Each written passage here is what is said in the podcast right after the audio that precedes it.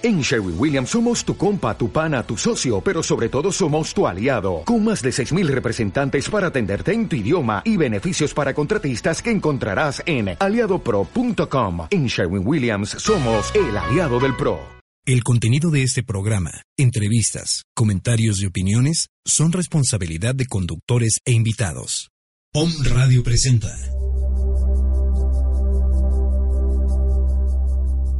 Alquimia Radio un espacio que te brinda soluciones para lograr la sanación y autorrealización en temas de salud, relaciones, libertad financiera, bienestar de tus hijos y de toda tu familia. Alquimia Radio. Activa tu poder creativo. Te acompañan en esta hora Lita Donoso y Brenda Reyes.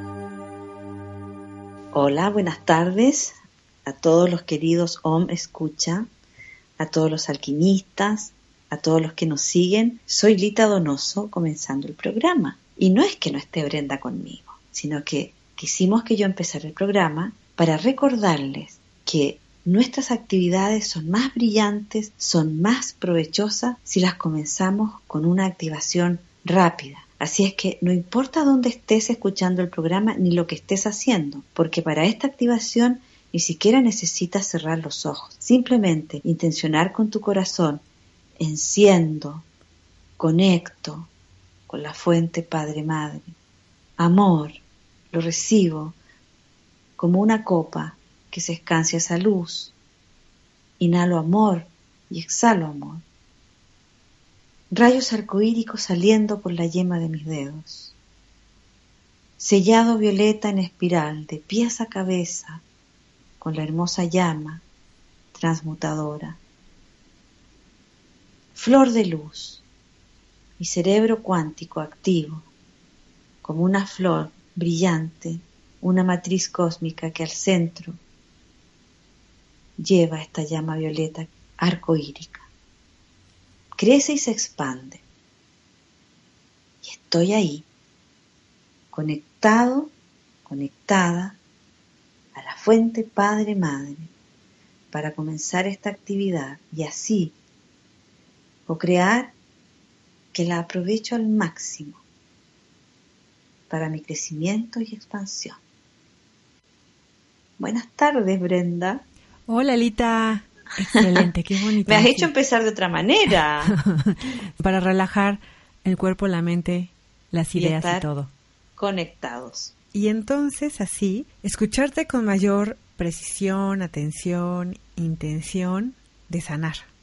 Aparte de saber, como los tomamos de sorpresa nuestros vamos escuchas, de saber que nosotros podemos conectarnos así de rápido en todas circunstancias. Es necesario saberlo, es necesario aprender que no tenemos que retirarnos a la montaña de la caverna violeta de la luz para activar nuestro cuerpo de luz y estar conectados con eso, alertas y nuestra inteligencia superior desplegada.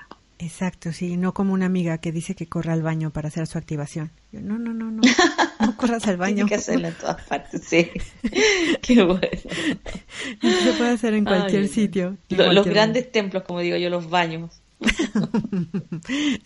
Ahí corren todos a activarse cuando necesitan espacio.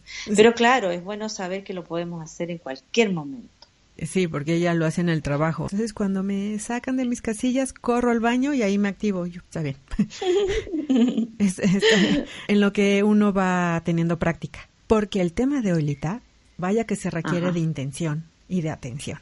Autoestima. Ah, sí, la verdad, un temazo. ¿Cómo identificar, Lita, que tengo, no vamos a ponerle ni alta ni baja, que mm. tengo autoestima y no es soberbia o vanidad o una situación de perfeccionismo o de control?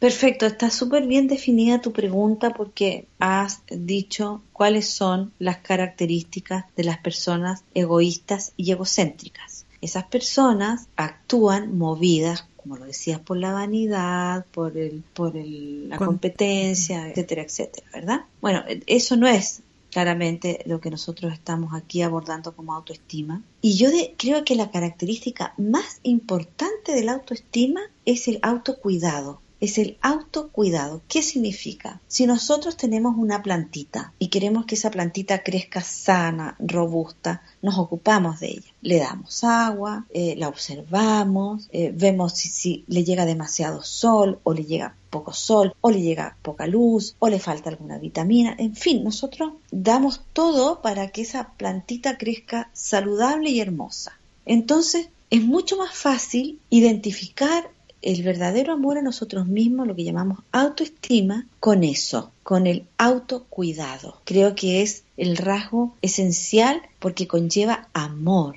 hacia uno mismo. Cuando tú cuidas algo, necesariamente lo amas. Tú no puedes cuidar algo que no amas, porque cuidar no significa eh, más que eso, dar lo bueno y necesario para que aquello que cuidamos esté a buen resguardo. Ok, Lita, entonces, ¿cuál sería una diferencia entre soberbia y seguridad. Ah, qué bonita, qué bonita dimensión para ver esto. La seguridad habla de un principio que tú incorporaste, que tú probaste y que tú realmente valoras como un camino a seguir y que te va a llevar a un buen resultado.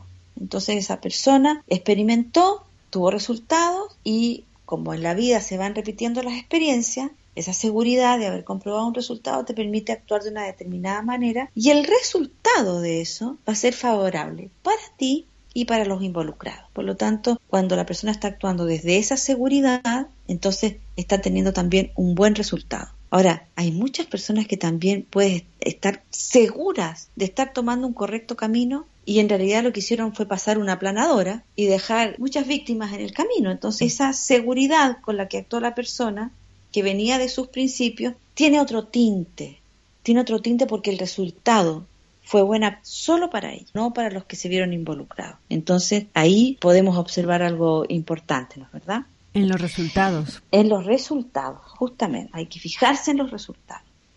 En cambio, la soberbia es una actitud que tiene que ver con no poder reconocer los errores. La persona actuó con seguridad de lo que estaba haciendo, el resultado fue desastroso, los demás se lo muestran o la vida se lo muestra, a veces es la vida misma, pero la persona no tiene la humildad de reconocer el error. Entonces, el mayor riesgo que tiene la soberbia es la imposibilidad de corregir el error. Eso es todo. La soberbia no permite corregir el error. O sea, una persona soberbia jamás va a ir a su caverna violeta a disolver y consumir un error creativo que la vida o las personas le están mostrando. No va a ir, porque va a persistir en su seguridad de que lo hizo bien. Entonces, como vemos, la falta de humildad que implica la soberbia es una fórmula perfecta para el fracaso. Lita, ¿yo puedo co-crear humildad?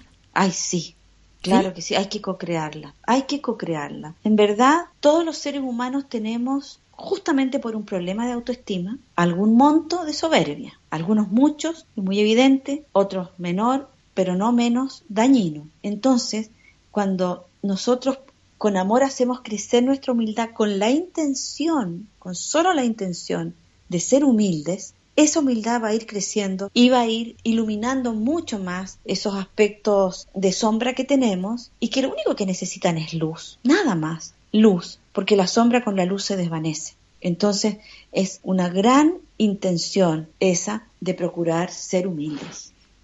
Eso me gusta. Es lindo. Ay, sí, créeme que soy muy experta en eso. Sí, sí, lo digo con todo, lo digo con todo el corazón. Yo siempre le digo a las personas, yo no estoy hablando aquí desde el Olimpo. Yo soy un ser humano que simplemente muestra un camino, pero es el mismo camino que estamos recorriendo todos, así que siempre les digo, no me idealicen, porque me van a mm. terminar viendo.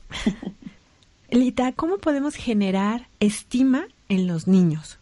La estima en los niños, hay, hay dos hay dos personas que marcaron mi, cambio de paradigmas con respecto a la estima en los niños. Dos autores aparentemente muy disímiles, que es lo que más me llama la atención, porque una es una psicoanalista alemana que se llama Alice Miller y el otro es Osho, este famoso maestro que, estuvo como tan de moda, considerado New Age, muy descalificado por muchas personas y muy amado por otras. Pero yo en estos dos autores encontré la misma fórmula para generar autoestima en los niños. Y siéntense los padres y madres cuando me vayan a Dejen de manejar.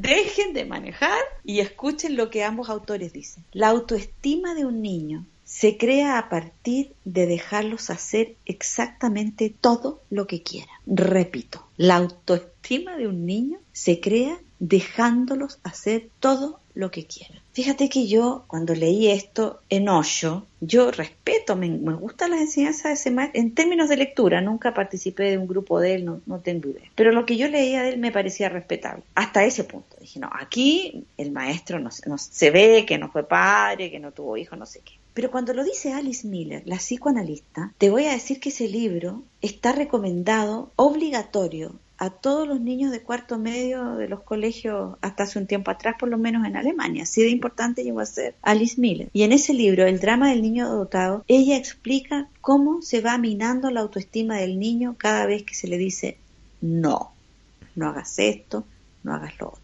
La paradoja de esto, además, es en mi experiencia. He visto tres niños que fueron criados así. La sobrina de una paciente, que siempre lo hablábamos, cómo terminó ese niño. Uno que vi directamente y, otra más que por ahí supe. Tres niños que los padres no le ponían límites zapateaban encima de los invitados y tiene un límite. Y yo como psicólogo decía, pero este niño va a ser un monstruo, que sí. No. Esos tres niños a los que no se le pusieron ningún tipo de límites son tres personas generosas, amables, consideradas, amorosas y exitosas. Entonces parece que había un ingrediente. Bueno, yo eh, definitivamente había criado a mis hijos y no sé si hubiera sido capaz, no sé si hubiera sido capaz, porque tengo otro, tenía otros paradigmas cuando crié a mis hijos. Por suerte ahora tengo la llama violeta. Uno de los casos más lindos que vi lo vi en Dubai. Siempre cuento esto. Yo estaba invitada a Dubai y la dueña de casa donde yo estaba tenía un chiquito, ¿no? De dos años, chiquitito. Y ese niño hacía exactamente todo lo que quería. Y la madre estaba siempre detrás de él, protegiendo. Lo, que yo vi fue lo siguiente. Reunión de adultos. Niño aburrido. Mamá pendiente. Niño corre hacia la piscina. Se pone al lado de la piscina, mirando hacia todos lados desafiante. Mamá se para en silencio. Niño se tira a la piscina. Mamá se tira con él y lo saca. Pero dejó que se tirara. El chico salió desesperado. Ella lo abrazó y dijo, ¿viste lo que pasa? Con todo el amor del mundo. Yo te garantizo que ese niño no se tira nunca más a la piscina. Ahora, ¿qué comprendí yo cuando vi a esa mamá? Ahí me cayó la ficha de Alice Miller y de Osho. O sea, el niño tiene que hacer lo que quiere, pero en un ambiente cuidado, no hacer lo que quiere porque nadie lo está cuidando, es muy distinto. El niño que hace lo que quiere porque los padres les dan lo mismo lo que haga el hijo, tiene resultados nefastos es un chico que se le va a producir un tipo de trastorno que se llama hedonismo. Pero un chico que está experimentando y que está están los padres al cuidado de su experimentación, realmente los van a transformar en niños libres y con una autoestima adecuada. Yo estoy contando lo que se dice. Ahora, vaya. No, Alice Miller es una reconocidísima psicoanalista y cuando tú lees el yo se lo recomiendo, busquen ese libro, El drama del niño dotado, y léanlo con todo el amor que esa mujer está describiendo psicoanalíticamente esta realidad que yo estoy diciendo. Y la verdad es que el problema ahí es para el padre, pero nosotros no nos quedemos dar tanto laburo, ¿eh? Mejor limitar, mejor, claro, eso es lo que nos enseñaron y lo que nos resulta realmente más fácil. Pero si yo tengo que ser honesta, creo que esas dos propuestas son las sanas. Ahora, hay que ver qué padre y qué madre va a tener la fortaleza, la fortaleza interior para acompañar a su niño en la exploración. Estar pendiente 100% de los hijos, y eso hoy día no existe. Hoy día el niño va a una guardería militar, después va a un colegio militar, después va a una universidad militar. Todo lo que están haciendo esas instituciones militares que han reemplazado a los padres es adiestrar al niño para que sea rebelde. Obvio, que no se revela contra un sistema tan ajeno al amor? Lita, y en esta reflexión de los niños, ¿qué hago o qué hacemos con este niño interno siendo ya adulto? Es decir, ah. ¿cómo recapitulo esta estima en, en mí? Bueno, alquimia es lo más maravilloso que yo he visto en términos de, de, sanación del niño herido, porque ya estamos claros con todo lo que hemos hablado hasta ahora, que la autoestima se forma en la niñez, obviamente.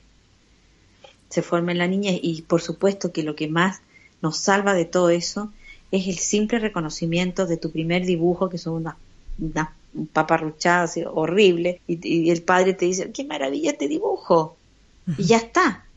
o, o te lleva algo que logró hacer, un juguete armado, qué sé yo, y tú le dices, pero qué inteligente, qué bueno. Por supuesto que eso aumenta la autoestima de un niño. Pero hay padres, viste, que no se dan cuenta y dicen, ah, que está bonito, pero mira, yo le habría puesto este color acá, listo, sonaste. Mm.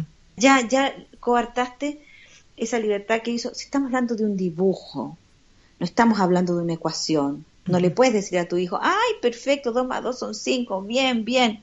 Va al colegio y le ponen un uno. No, Estoy hablando de que los padres tenemos que tener ese criterio de apoyar la creatividad, apoyar em, la, exploración del niño y corregir lo que hay que corregir con amor también, obviamente. No es lo mismo decir, pero ¿cómo puede ser tan tonto de decir que dos más dos son cinco? En vez de decir, ah, mi amor, mira, parece que tiene, aquí podríamos esto corregirlo, mira, pone dos palitos acá, cuenta, distinto, ¿ves? Entonces, eh, la autoestima de un niño se gesta en el amoroso amparo de los padres, en la contención y en la amorosa corrección también, porque así él aprende que equivocarse no tiene nada de malo, todo lo contrario, de un error puedes sacar miles de experiencias a favor. Entonces, eh, al final siempre llegamos a lo mismo, ¿verdad? Lo que se hace con amor o lo que no se hace con amor. Yo como adulta, Alita, ¿cómo eh, aligero la carga o sano a este niño interno.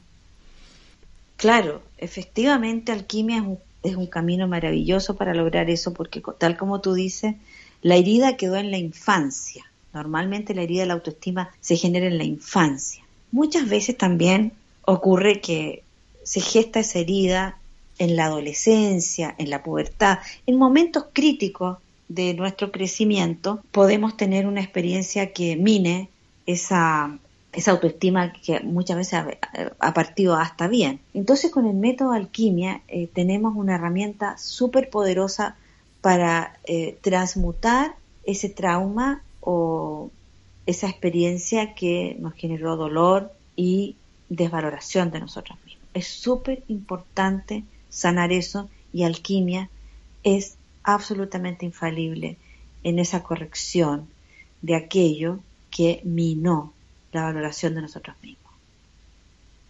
Hace poco estaba escuchando una conversación, Lita, en donde ella decía, entró un nuevo trabajo, estaba muy contenta y así lo dijo. Yo entré con una autoestima alta, feliz, buen trabajo, buena paga, buen horario, etcétera. Sin embargo, conforme ha ido pasando los días y el tiempo, mi autoestima se ha venido demeritando. Tengo un jefe gritón, es displicente. Entre el equipo de trabajo no hay insultos, pero hay bromas pesadas que han mermado en mi autoestima. Sí, pero también yo creo que sería bueno, a propósito de lo que tú me estás relatando, definir si esa persona realmente entró con una buena mm. autoestima o no. Porque yo creo que la autoestima verdadera, buena, sana, de verdad es invulnerable, ¿ah? De verdad. O sea, esa persona a lo más puede sentir que tiene un jefe gritón, que tiene compañeros burdos, pero eso no tendría por qué haber afectado su autoestima si es que era sólida. Entonces, ojo, a veces tenemos una falsa estima de nosotros mismos, una falsa estima. ¿Y, ¿Y, por qué digo falsa? Porque no es sólida. Si fuera sólida, nada la afectaría. O sea, esta persona diría, mira, la verdad es que todos mis talentos no están pudiendo ser expresados porque hay una persona acá o porque, pero mis talentos están ahí. No, no tendría por qué haber dudado de sus talentos por las malas características del medio ambiente. Esa estima estaba muy vulnerable, no era sólida. Eso es lo que yo podría decir. La verdadera autoestima de verdad no se vulnera con la actitud del medio ambiente. No, no, no, no, no se vulnera jamás la verdadera autoestima. Y si esa autoestima está siempre asociada con sabiduría, con ecuanimidad, bueno, no, no están aisladas estas características del ser humano. Una persona que tiene buena autoestima, además, ese, tiende a ser equilibrada, tiende a ser ponderada.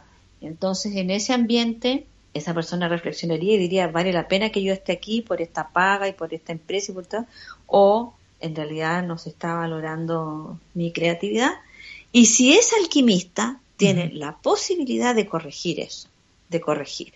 Primero en sí mismo, o sea, claramente esa persona tiene que corregir lo que le está pasando a ella.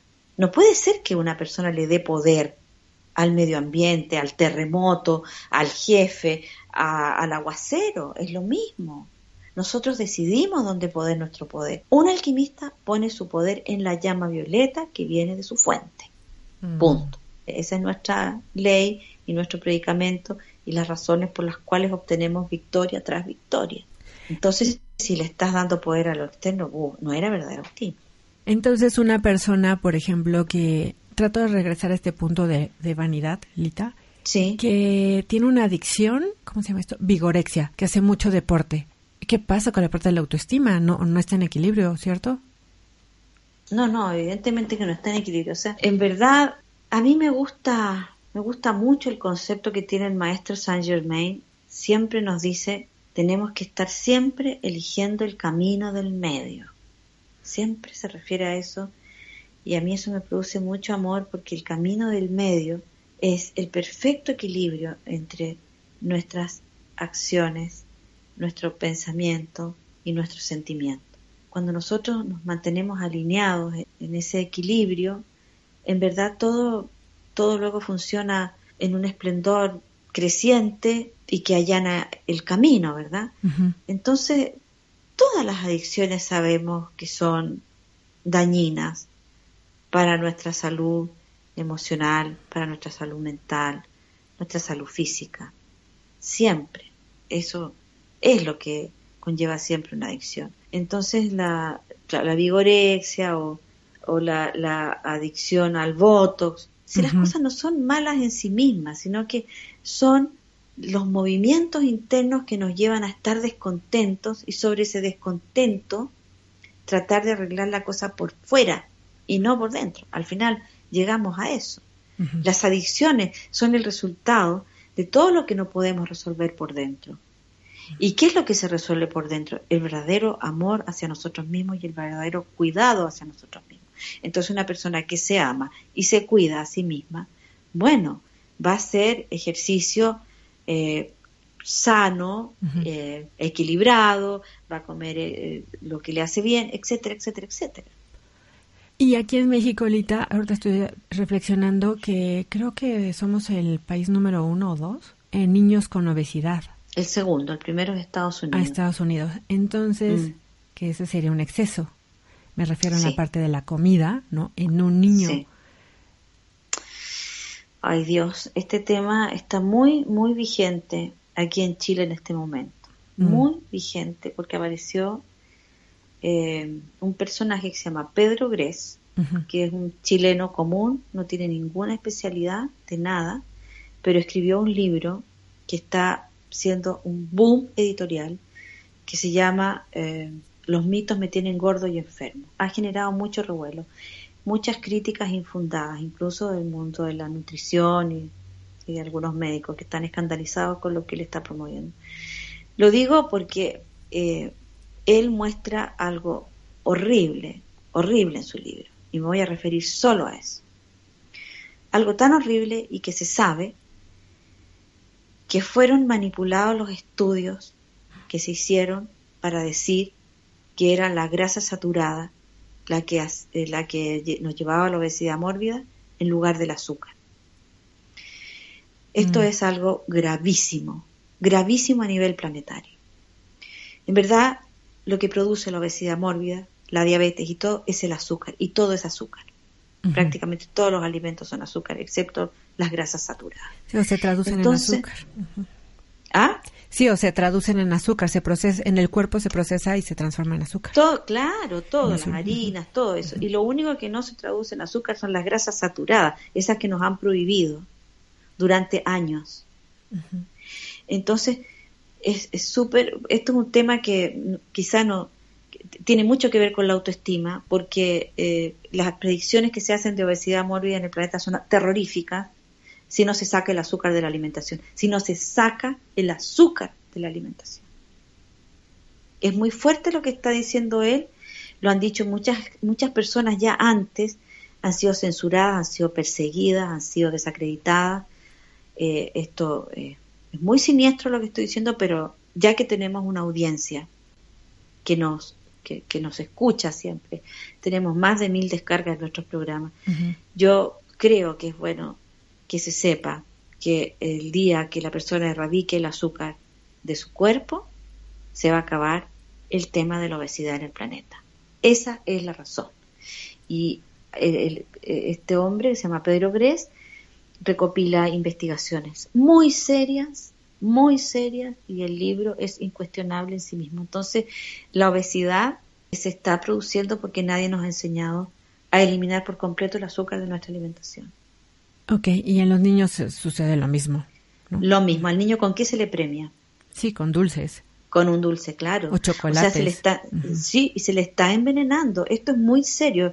Esto que estoy diciendo está probado científicamente es muy serio. Entonces, si nosotros queremos, por ejemplo, tener también una vida saludable, tenemos que aprender a elegir qué comer. Y es todo al final una maestría, ¿no? Eh, Lita, ¿cómo identifico mi nivel de autoestima? Muy fácil. Tú lo único que tienes que ver es cuánto te cuidas.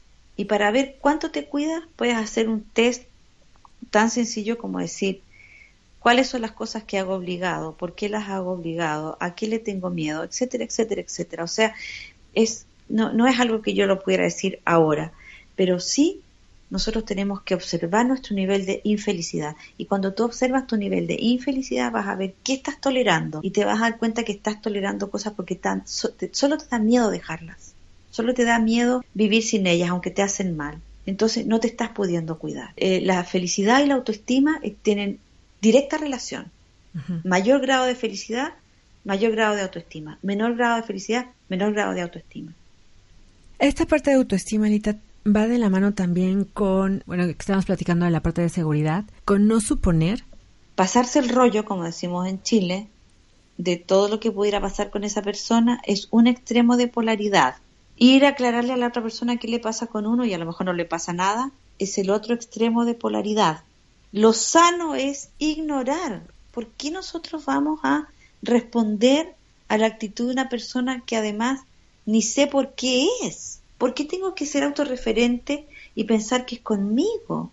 A lo mejor la persona tuvo un mal día y bueno, que se le arregle, no sé, ¿no? Entonces, yo creo que ese es un buen ejemplo para ver qué significa autoestima. La persona con alta autoestima no es autorreferente, para nada. O sea, simplemente si ve que el otro está de mal humor o le, o le tiró una mala onda, simplemente la va a refractar. Refractar significa no la acepto y te, te me blindo en eso. a lo más le, a lo, a lo más le va a hacer una observación amable o, o divertida, pero no va a enganchar con eso, porque lo que engancha es el ego. Y una persona que tiene buena autoestima, la verdad, es cero egótica. también ese otro punto de definición. Mientras más autoestima, menos ego, porque la persona sabe su fortaleza y no tiene que andarle demostrando a nadie su fortaleza. Por lo tanto, no es propensa a enganchar con las actitudes del resto. Y más amor. Es que eso es amor, porque el autocuidado siempre es amor. Y por último, si otra persona entra en conflicto contigo por proyecciones, por un problema del otro, tú vas a poder enfrentar eso con calma, con serenidad, con parsimonia, sin hacer, sin hacer sentir mal al otro. Es más, puedes ayudar a otro incluso desde esa actitud y terminar el otro agradeciéndote por mostrarte algo con tanto amor. O sea, eso es autoestima. Desde el punto de vista de alquimia, Lita, ¿qué es la depresión? Desde el punto de vista de alquimia, la depresión es la mm, apertura de nuestro campo energético porque bajamos la frecuencia en algún momento por dolor, por rabia, se produce como una, nosotros tenemos una especie de, de protección energética, es como un cinturón de protección energética, lo tenemos todos, ¿no? Y cuando vulneramos ese cinturón, esa protección, con un, ataque de rabia, de pena, de ira, lo que sea, adherimos energías exógenas que van tomando la energía de la persona, van alimentos, son entidades, como siempre decimos, toman la energía de esa persona y la persona empieza a eh, no poder generar suficiente energía para funcionar. Yo siempre les enseño, si están deprimidos, corten con espada, limpien esas energías, sellen con luz oro y van a ver cómo van a seguir avanzando rápidamente. ¿Y la culpa, Lita? Y la culpa eh, siempre es una, una experiencia que está atravesada por el dolor también respecto de un error creativo que hemos por error a veces realizado sin querer y al no haberlo transmutado se genera como culpa. ¿no? Esa es una de las razones de la culpa. Y la otra es el haber incorporado paradigmas eh, de orden religioso o, moral o ético que nos han de alguna forma inoculado en la crianza. Yo creo que hay una gran diferencia entre responsabilidad y culpa. La responsabilidad tiene que ver con que yo me hago cargo de un hecho y al hacerme cargo lo puedo resolver. La culpa significa yo vivo con esta espada de Damocles encima de mí y esta mochila la llevaré por siempre. Entonces no no no es lo mismo, ¿verdad? Aquí quiero hacer un paréntesis, Lita, para invitar a nuestros alquimistas que nos escuchan a que no sientan culpa por interrumpir sus prácticas de alquimia, sino simplemente que las retomen que las retomen. Cuando interrumpimos las prácticas de alquimia, por Dios la cantidad de estudiantes que llegan culposos de vuelta a retomar, a reiniciar. ¿Por qué? Porque dejaron de hacerlo. Y llegan con la mochila arrastrando. Con la mochila, con la vergüenza. no, no. Hay que empezar de nuevo mil veces si es necesario. Hasta que un día ya no dejas más tus prácticas. Y cuando tengan fiaca, flojera, desidia, lo que sea, depresión, corten con la espada, hagan cortes rápidos por izquierda, derecha, adelante, atrás, arriba y abajo, unas tres veces, pónganse la llama y van a ver cómo resurgen esas ganas maravillosas de volver a vivir tu maravillosa experiencia de conectividad con tu fuente divina. Es un poquito de llama y listo, de verdad, se resuelve inmediatamente. Sí, compasión con uno mismo, ¿no? Y así de, bueno, ya, se me pasaron dos días o dos semanas, no importa, Vamos otra vez. Sí, a mí me encanta lo que dice el maestro Saint Germain, repito lo que él dice, dice, más grave que enjuiciar a otros es enjuiciarse a sí mismo. Tenemos que amarnos como a niños, niños que se descarriaron. ¿Qué le haces tú a un hijo que se descarría? ¿Lo vas a castigar por eso? No, lo traes, lo mismo. Cuando vuelve, lo abrazas, lo mismo haces contigo, te abrazas, te, te preocupes, yo me amo en la luz y yo sigo adelante, yo no soy esto, yo no soy esta personalidad que se llama Pedrito, Juanito, no, yo soy un ser de luz y eso viene a manifestar y empiezo de nuevo y no importa nada, vamos con la llama y se puede. Otra cosa que, se me ocurre respecto a esto que estamos hablando de la autoestima, que es muy importante, y es acogernos cuando no estamos bien, justamente. Muchas veces no estamos bien.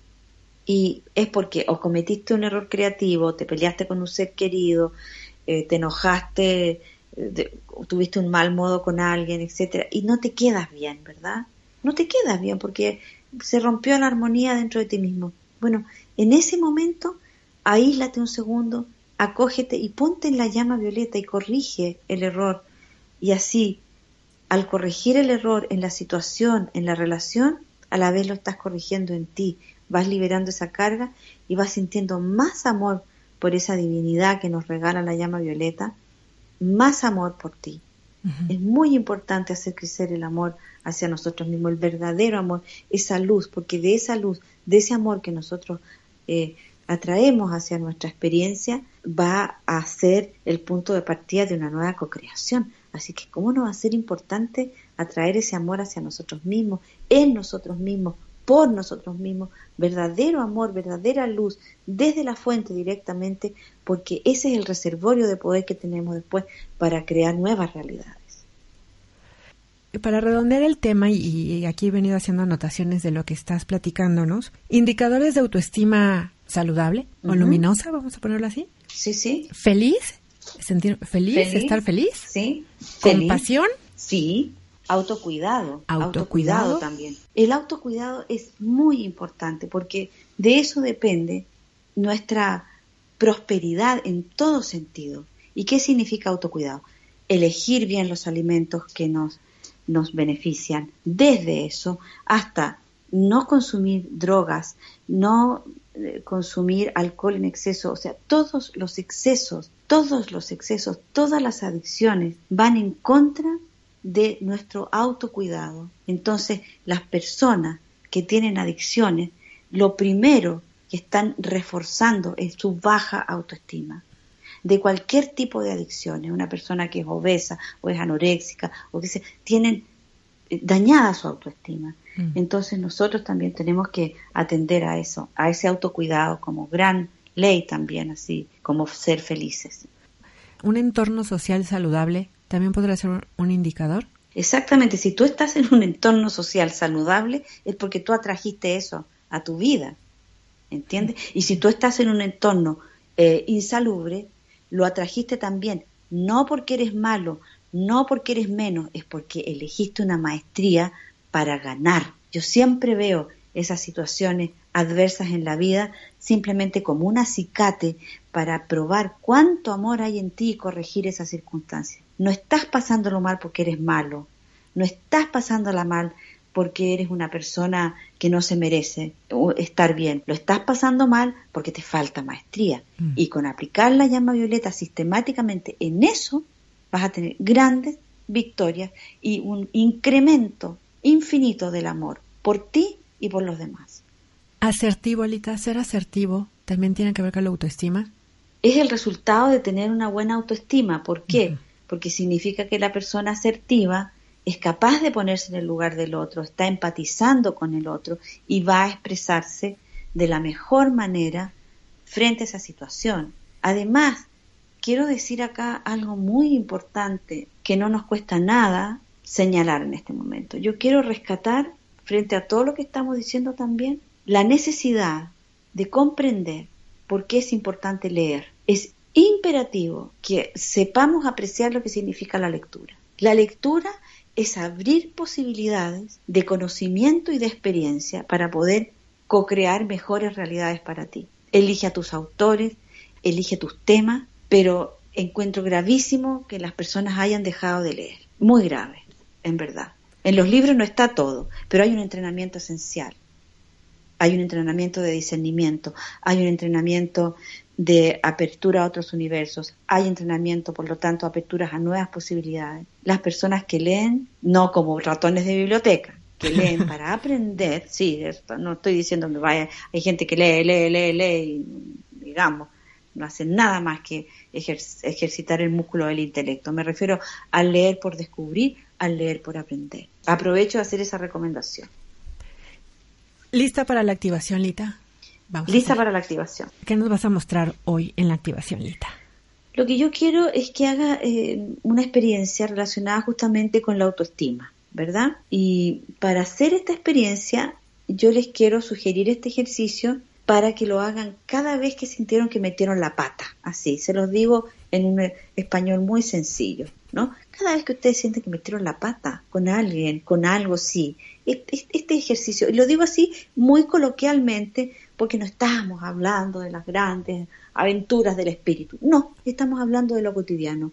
Eh, metiste la pata y estás con esa culpa, estás con esa carga. Bueno, haz este ejercicio y vas a sentirte tremendamente aliviado. En el ejercicio que vas a realizar a continuación, vas a aprender a alquimizar esos pequeños errores creativos de los que siempre tenemos que aprender.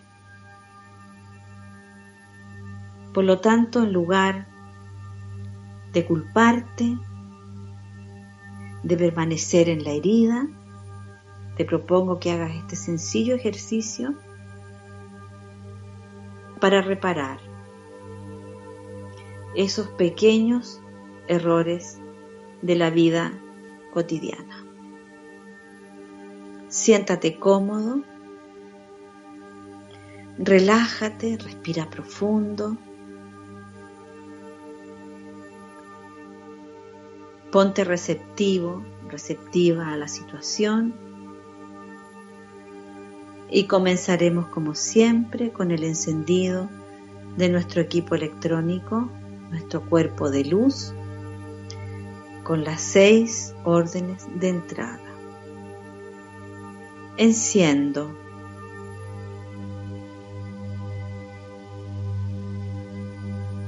Mi glándula pineal está encendida y brilla hacia ambos hemisferios.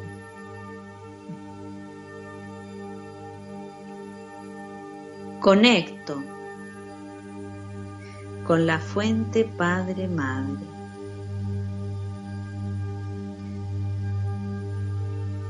Amor, la energía del rosa y del amarillo, bajando hacia tu centro cardíaco, anclándose allí, brillando, irradiando ese amor que se nos prodiga sin límites. Lo inhalas hacia ti y lo exhalas hacia todo y hacia todos.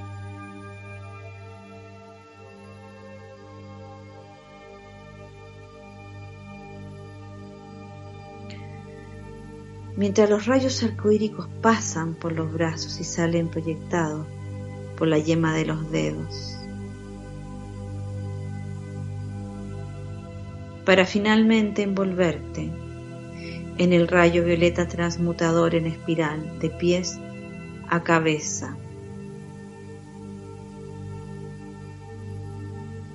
Y al momento de juntarse por sobre la coronilla con los rayos arcoíricos que provienen de la fuente, se enciende tu flor de luz, tu matriz co-creativa allí donde surge la llama arcoírica con todos los poderes creativos de la fuente a tu disposición, para que en amor puedas diseñar nuevas, maravillosas e ilimitadas realidades.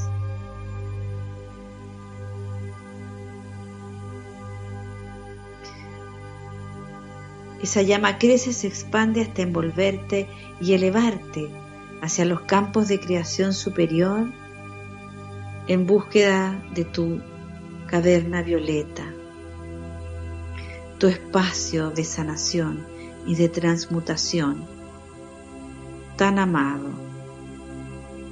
con esos seres de luz que te reciben amorosamente para asistirte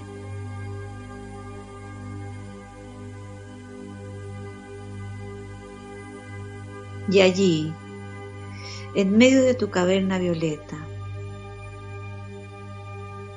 vas a recordar ahora qué carga anímica tienes, qué disgusto en el que participaste, qué discordia en la que te viste involucrado. Recuerdas en este momento. Puede ser algo aparentemente trivial o más profundo, pero ponlo aquí frente a ti como un observador sin juicios que con amor observa ese evento.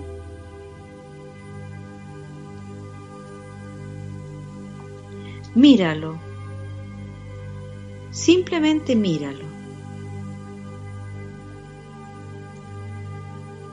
Y mírate a ti como un humano que está aprendiendo a amar y está en pleno proceso de aprendizaje. Mírate así y mira también a ese ser de luz que a la vez eres. Ese ser de luz que es armónico, perfecto, la chispa divina que viene de la fuente, esa conciencia de luz y amor. Y mira tu parte humana con amor. como un niño que está aprendiendo el arte de amar. Y desde ese ser energía rutilante que eres, háblale con amor y dile, estamos aprendiendo a caminar hacia la luz.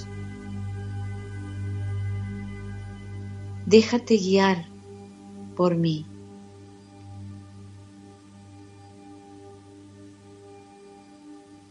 No te enjuicies, ni te castigues por lo que has hecho. Avanza, reparando en amor. Empuña victorioso tu espada de llama violeta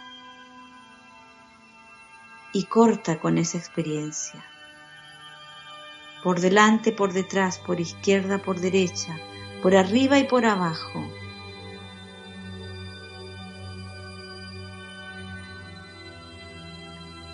Y libérate de esa carga.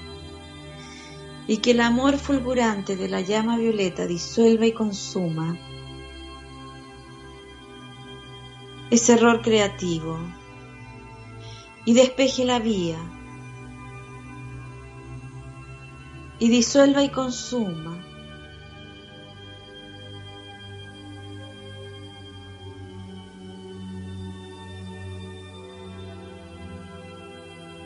Y mira con amor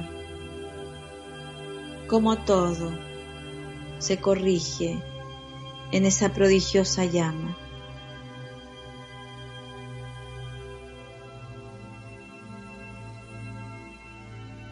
Completando tu ejercicio alquímico, atraes la luz oro hacia tu caverna que se ilumina como un sol vibrante.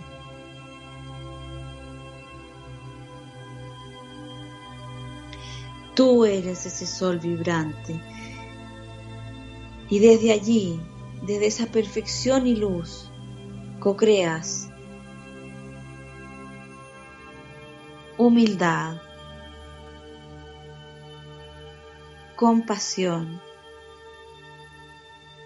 permanentes en tu corazón. Y por sobre todo, perdón, perdón, por un don que la luz y el amor sanen y curen.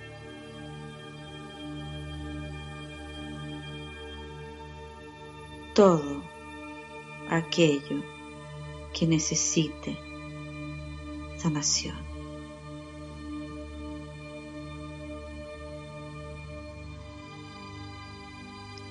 En amor y gratitud, lentamente vas regresando desde, la experiencia de la luz,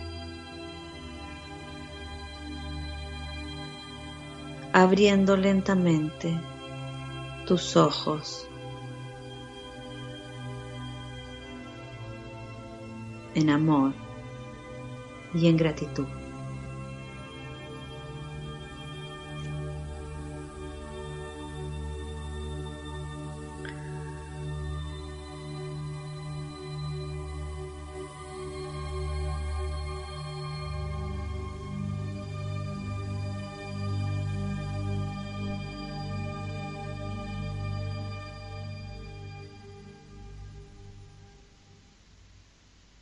Te aplaudo, Lita. Muchas, muchas, muchas gracias. Estuvo muy lindo, en verdad. Sí. Me gustó. Oye, Lita, ahorita que estaba en la activación, a la vuelta de alguna, algún tiempo de estar haciendo alquimia y redondeando con el tema de la alimentación, hay que aprender a escuchar el cuerpo, porque de pronto como que el cuerpo empieza a cambiar, Lita. O sea, de pronto es como de, ya me voy a dormir más temprano, ciertos alimentos, esto que nos mencionabas del azúcar, ya no, ya no van. Hay que escuchar el cuerpo porque el cuerpo es nuestro templo, es nuestro templo ascensional, es nuestro vehículo, es lo que, lo que tomó forma para que el espíritu venga a tener su experiencia.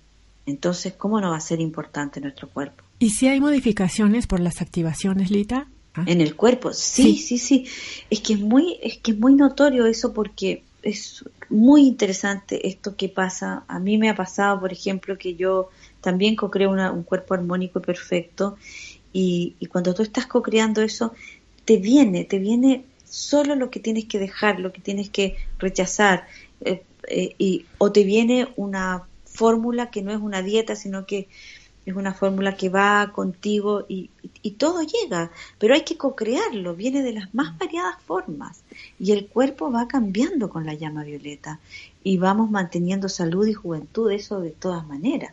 Eso de, eso de juventud me gustó. Está muy bueno. Queridos me escuchas, alquimistas, esperamos de todo corazón que cada programa les funcione, les despeje dudas, y los ayude con su día a día. Así es, eso es lo que nosotros pretendemos. Ánimo con sus prácticas de alquimia. Así es, así será. Lita, muchísimas gracias. Nuevamente un programa más. Te mando gracias muchos a ti, besos. Nos abrazamos en la distancia y en la multidimensión y un abrazo también para nuestros o me escucha alquimistas, futuros alquimistas y todos los curiosos que se quieran acercar a esto. Los amamos profundamente. A todos, sí. Besos, querida. Besos.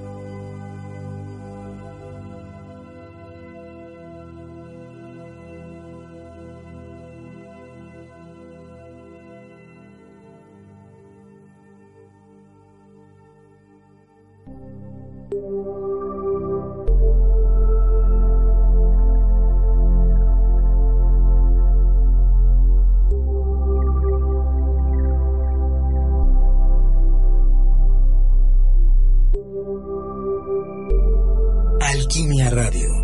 Escúchanos en nuestro siguiente programa y activa tu poder creativo.